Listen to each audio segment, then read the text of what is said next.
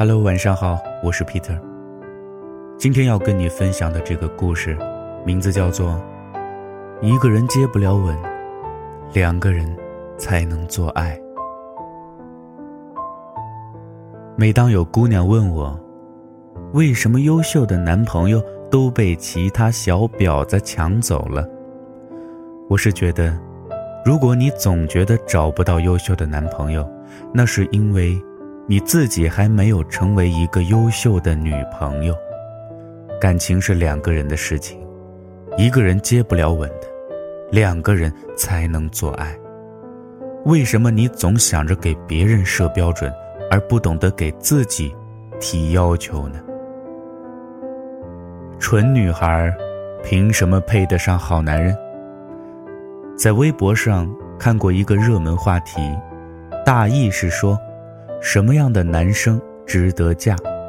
情感博主们洋洋洒洒地列出了以下几条标准，怀春少女们深以为然的点赞，感天动地的评论，争先恐后的转发给家里那个不争气的男朋友。你看，你能做到几条？为什么别人家的男朋友都那么优秀？标准是这样的。见到你就顺手接过你拎的东西，吃火锅或者烧烤的时候总是负责煮和烤，打完电话还会发微信和你说晚安，背过你的电话，记得你的生日、纪念日和所有节日，拒绝当中央空调和其他女生暧昧，不会随便承诺，答应你的都会做到。大方的带你去见家人和朋友，他的手机随便看，他的卡随便刷。标准列完，话题结尾的配图是一组漫画，漫画中是一对郎才女貌的情侣，女孩眼睛大，皮肤白，甜美可人，男孩子又帅又暖，风度翩翩。有太多类似的文章。在像人生导师一般告诫女孩子们：你要和一个怎样怎样的男人在一起，因为这样的男人对你又好又有责任心又有上进心，完美。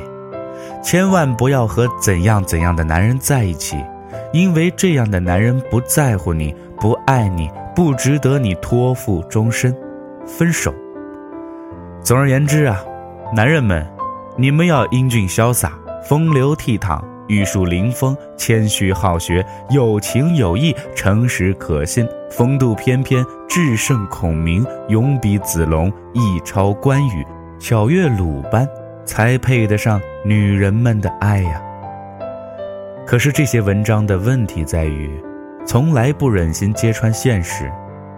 女孩子，你到底凭什么配得上那么好的男人？在任何一段感情当中，都不要只给别人定标准，而不对自己提要求。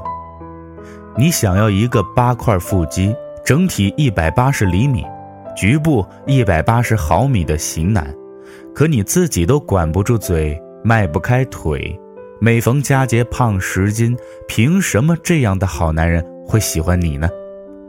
你想要一个宽容大度、善解人意、温柔体贴的经济适用男，可你自己动不动就爱拿鸡毛蒜皮的小事来发火、来质问，你是不是不爱我了？你是不是做了什么对不起我的事情？你妈重要还是我重要？凭什么这样的好男人会喜欢你呀？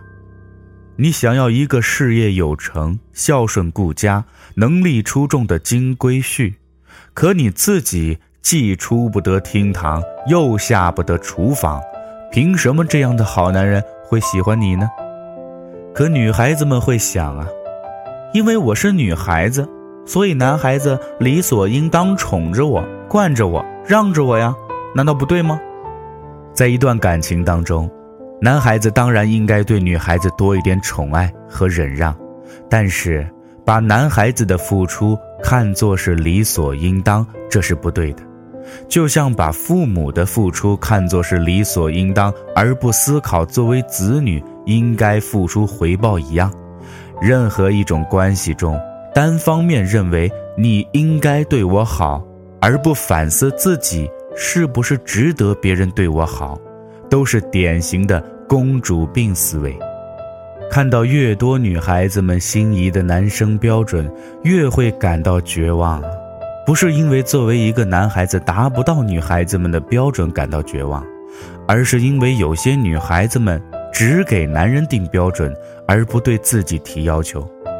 为什么男女平等、性别平权这些先进理念遇到感情就完全不适用了呢？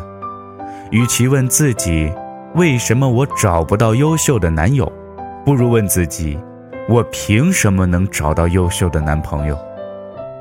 问曰：如何才能找到一个优秀的伴侣？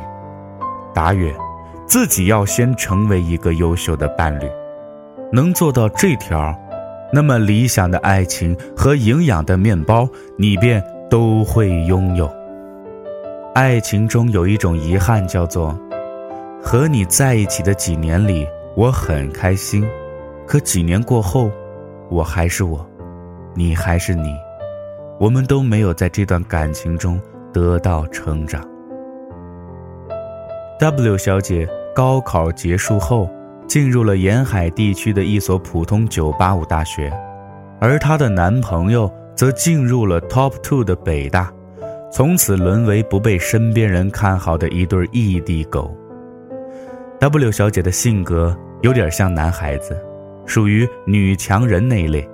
由于他一直想通过保研到北大读研究生，所以各方面都很拼，学习排名成绩全系前三名。社团工作做到部长级别，学科竞赛能拿到国家级的奖项。他说：“之所以那么拼命想保研到北大，不仅是因为想离男朋友的地理距离近一点，更是因为不想和男朋友的差距越拉越大。她很少埋怨异地恋的辛苦。”两个人像所有正常异地狗一样度日如年的把对方当成电子宠物来远程喂养，这一养，就养了四年。前段时间保研结果下来了，得知 W 小姐保研到了人大，虽说没有如愿进入北大，但好歹是进入了第一梯队的 Top Ten 名校，也结束了四年的异地恋。不知道 W 小姐的爱情，在她自己看来浪不浪漫？反正在我看来，挺浪漫的。最高级的浪漫，其实不需要玫瑰、红酒、夜光杯，而是在最好的年纪，我遇到了你，是你带给我督促自己变得越来越优秀的能力，让我武装好自己，在和你并肩作战、面对未来时。我有能力抓住你，不用害怕，你走丢在人海。一个人接不了吻，两个人才能做爱。感情从始至终都是两个人要各自承担百分之五十责任的一件事情。接吻时，如果一方只想粗暴地探舌头索取，而不知适时回应另一方的需求，另一方。便会被憋到无法畅快呼吸，甚至咬到舌头不欢而散。所以，感情是两个人共同经营的一份事业，你们是合伙的关系。只要有任何一方付出不对等，就很难达到利益最大化的共同目标。你们不是雇佣关系，没有哪一方是注定要无条件、无底线。无尺度为另一方掏心掏肺的，你想要对方提供多少的安全感，就必须提供给对方同样多的舒适感。女人都喜欢听男人说这一句话：“我愿意为你付出一切。”聪明的女人都不会只听半截话。“我愿意为你付出一切。”这一句话的下半句是。你也要像我为你付出那样，为我付出同样多。